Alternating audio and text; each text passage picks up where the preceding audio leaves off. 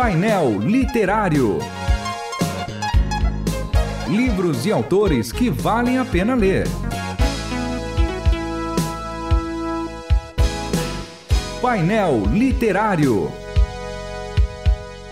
Sejam todos bem-vindos mais uma vez ao painel literário da Rádio Transmundial. Eu estou aqui outra vez com o pastor Márcio Sarraf, pastor Júnior Martins, eu sou João Paulo Gouveia e hoje a gente vai falar sobre mais um livro do Dr. Shed, Nos Passos de Jesus. É uma exposição sobre a carta de Pedro, a primeira carta de Pedro. Sejam bem-vindos. Prazer, João. Prazer, João. Muito bem, Pastor Márcio, do que, que a gente está falando nesse livro aí? Ou do que, que a gente vai ver nesse livro com o Dr. Shed? Olha, o Dr. Shed, de maneira aí magistral, João, faz uma exposição da primeira carta do apóstolo Pedro. Ele não entra muito nos meandros biográficos do apóstolo, uhum. não é esse o objetivo, é o texto bíblico. O Dr. Shed vai trabalhar o texto bíblico com umas sacadas. O livro foi escrito há 30 anos e umas sacadas que são perfeitamente aplicáveis para hoje, um livro contemporâneo, um livro atual.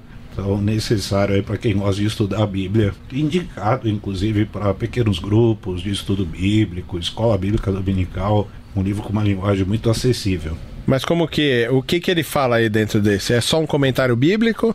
Ah, como que é isso aí? É mais que um comentário bíblico. não dá para falar qualquer coisa do pastor Shed falando. Não, não dá. é não só dá. um comentário. Agora, é, foi, mas... agora foi malvado, né? É, mas, é, foi... mas a gente sabe do teu carinho, do teu amor pelo Dr. Shed, é. sobretudo por sua obra. Então, João, nós temos aqui algumas sacadas que eu, que eu trouxe para compartilhar aqui com os nossos ouvintes. Por exemplo, o livro a carta de Pedro ela fala sobre eleição. Então, eleição é uma doutrina que a teologia gera muita controvérsia em cima. E aí o Dr. Shed vai tratar eleição é, relacionando-a com amor e graça, não apenas com a presciência. É uma coisa que a gente poderia ter pensado, mas a gente não pensou, e o Dr. Shed pensou. Então, quando a gente fala de eleição em 1 Pedro, a gente precisa relacioná-la com amor e graça não somente com a presciência, e a gente fica ali, naqueles meandros teológicos da presciência, como se a gente conseguisse esgotar isso. E quando tem o amor e a graça, porque Deus elegeu por amor e graça. Parece que a presciência é acessória, hum. não fundamental. Olha a sacada. Então, uma outra coisa também, que a santificação ratifica a eleição. O eleito deve ser santo. Eu tenho texto que Pedro cita do Antigo Testamento, seis de santos, porque eu sou santo. Então, para que a santificação? É uma ratificação da eleição. Então não dá para dissociar. Uma outra coisa, a relação entre herança, preservação, salvação em volta de Cristo são todos temas interligados na carta. E o Dr. Shed vai passar por isso também. Crente triste é exceção, via de regra, o crente é alegre. Então ele vai, ele vai tratar essa questão da alegria da eleição, da alegria da santificação, da alegria do serviço cristão, que praticamente não vai permitir que o crente seja um sujeito triste. Então aqui não está em jogo a tristeza. O que está em jogo é o seguinte: a alegria do crente deve prevalecer, porque essa alegria não vem dele mesmo, ela vem de Deus, vem da salvação. A carta de Pedro, a gente sabe que fala bastante sobre provação. É uma carta, inclusive, de encorajamento aos crentes da Ásia Menor que estavam já vivendo um tempo de perseguição. E Pedro escreve para encorajar aquelas pessoas. É necessário, portanto, passar por provações. E a gente sabe, né, Pastor João, que nenhum marinheiro vai ser aprovado no mar calmo. Se a gente aplicar esse princípio para a igreja, a igreja, para ser aprovada, ela precisa ser provada. E Pedro consegue deixar isso muito claro em sua carta, e o Dr. Shed vai uhum. destacar isso também. Quando a gente está numa época de meritocracia, né? Uhum. E quando o pastor Márcio falava sobre o livro, a, a ideia de que a eleição ela está baseada na graça, na piedade, no amor, né? Na graça e no amor, ela destrói completamente a meritocracia. Não há meritocracia. Mas não é, não é injusto ele escolher alguém que não merece? A gente podia pensar, pensar o contrário, né? Hum. Quem seria bom o suficiente para ser escolhido? é? Então, a meritocracia, nesse sentido, ela, ela anula o problema nas, nas duas pontas, né? Porque, na verdade, o amor de Deus, como a Bíblia ensina, né, é para é pra todos. Né, tá disponível para todos. E ele escolheu o caminho da fé, que não é pelo mérito, que não é pelas obras, que não é por meio das conquistas. E desse sentido, vamos usar uma linguagem bem humana, pareceria que ele teria feito um tipo de, de, de, de injustiça, mas na verdade ele democratizou o caminho, né? Porque eu não posso fazer nada, eu não tenho como fazer nada para alcançar isso. Eu creio e pronto. A despeito do que eu tenha feito de bom ou de mal, inclusive.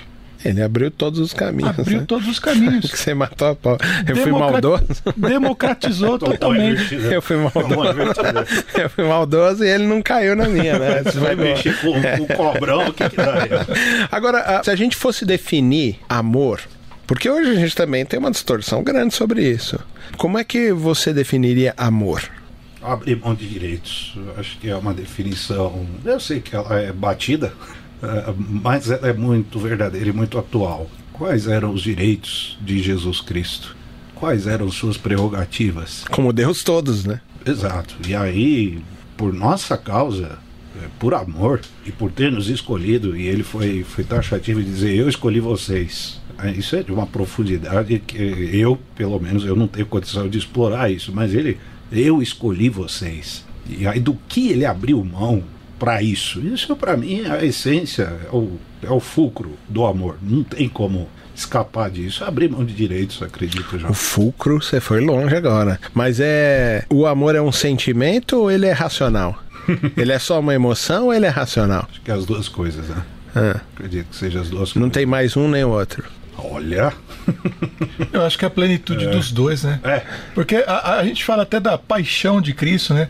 Que inclui o cumprimento de uma regra, de uma lei, a satisfação da vontade de Deus, que me parece algo muito legal no sentido Consciente, né? consciente Uma consciência. e ao mesmo tempo foi feito com, com lágrimas, né?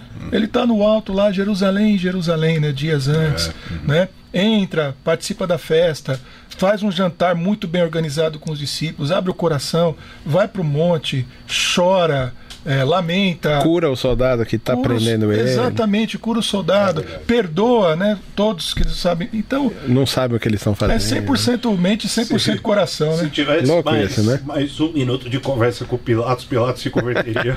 Olha, ele tava. E eu vou dizer Era que ele, um- ele teve muito um problema de, de consciência, né? mais Ele um teve minuto. muito problema Se existencial. mais um minutinho ali, o Pilatos arregava.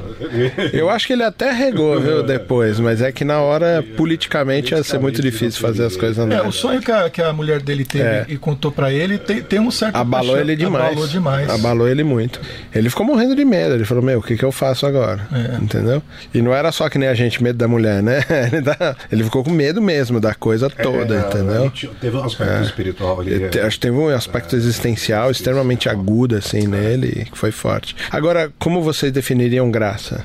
Existe aquela definição mais genérica, né? De favor imerecido, mas eu gosto de pensar pelo lado negativo também, né? Se por um lado é algo que nós recebemos de Deus, que nós não merecíamos, a graça para mim também implica em não receber de Deus aquilo que nós mereceríamos. Então, ao mesmo tempo em que ela é uma grande bênção, ela também é um grande, um grande livramento. E para mim ela não diz respeito somente aos aspectos da salvação, de ir para o céu e tudo mais, mas de receber um novo coração, uma regeneração, uma nova vida, uma nova oportunidade, de receber dons, de fazer parte de uma família. A graça é algo muito amplo e que te coloca numa, numa vida nova, uma nova vida. E essa definição de graça tem a ver com a definição que você faria, Márcio, sobre santificação?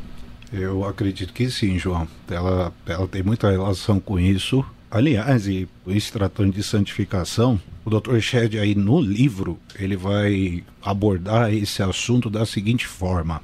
Nós, os crentes, buscamos a santificação por causa de Deus, não por nossa causa. Hum, como assim? Deus é o motivo da nossa santificação. Ele é a força motriz. Ele é a força motriz, mas ele é o motivo da nossa busca. Porque o crente realmente precisa buscar ser santo. Não é uma coisa inata. Ele precisa ir atrás disso. Se, se há alguma coisa que o crente tem que fazer, do ponto de vista de esforço Ele próprio, não, ele não precisa ser santo para ser salvo, mas porque ele é salvo, ele precisa ser santo. Exato, e o motivo da santificação é Deus. Ou seja, uma, uma fala do Dr. Shed, o que há no coração de Deus nos interessa. O que Deus pensa nos interessa, e nos interessa de verdade. A vontade dele ela é prioridade para a gente. Uhum. E isso alimenta a santificação de uma forma extraordinária. Né? Uhum. Então, eu só quero, João, rapidamente aqui destacar as últimas coisas da minha parte em relação ao, ao livro. Né? É, crer no Evangelho significa obedecer a Cristo. Olha só a definição de fé evangélica. É, 30 anos atrás, o Dr. Chá já falando sobre isso e como isso é necessário hoje. Crer no Evangelho. Então, o que é crer? O que é ser crente? É obedecer a Cristo. Que coisa óbvia, ao mesmo tempo necessária e que precisa ser dita e praticada a exaustão. É, isso, isso a gente vê o Mateus 28, né, que a gente tanto gosta de falar, ele fala para ir pra batizar, é, é, né? Hum. Para quê? Hum. Para fazer discípulos obedientes.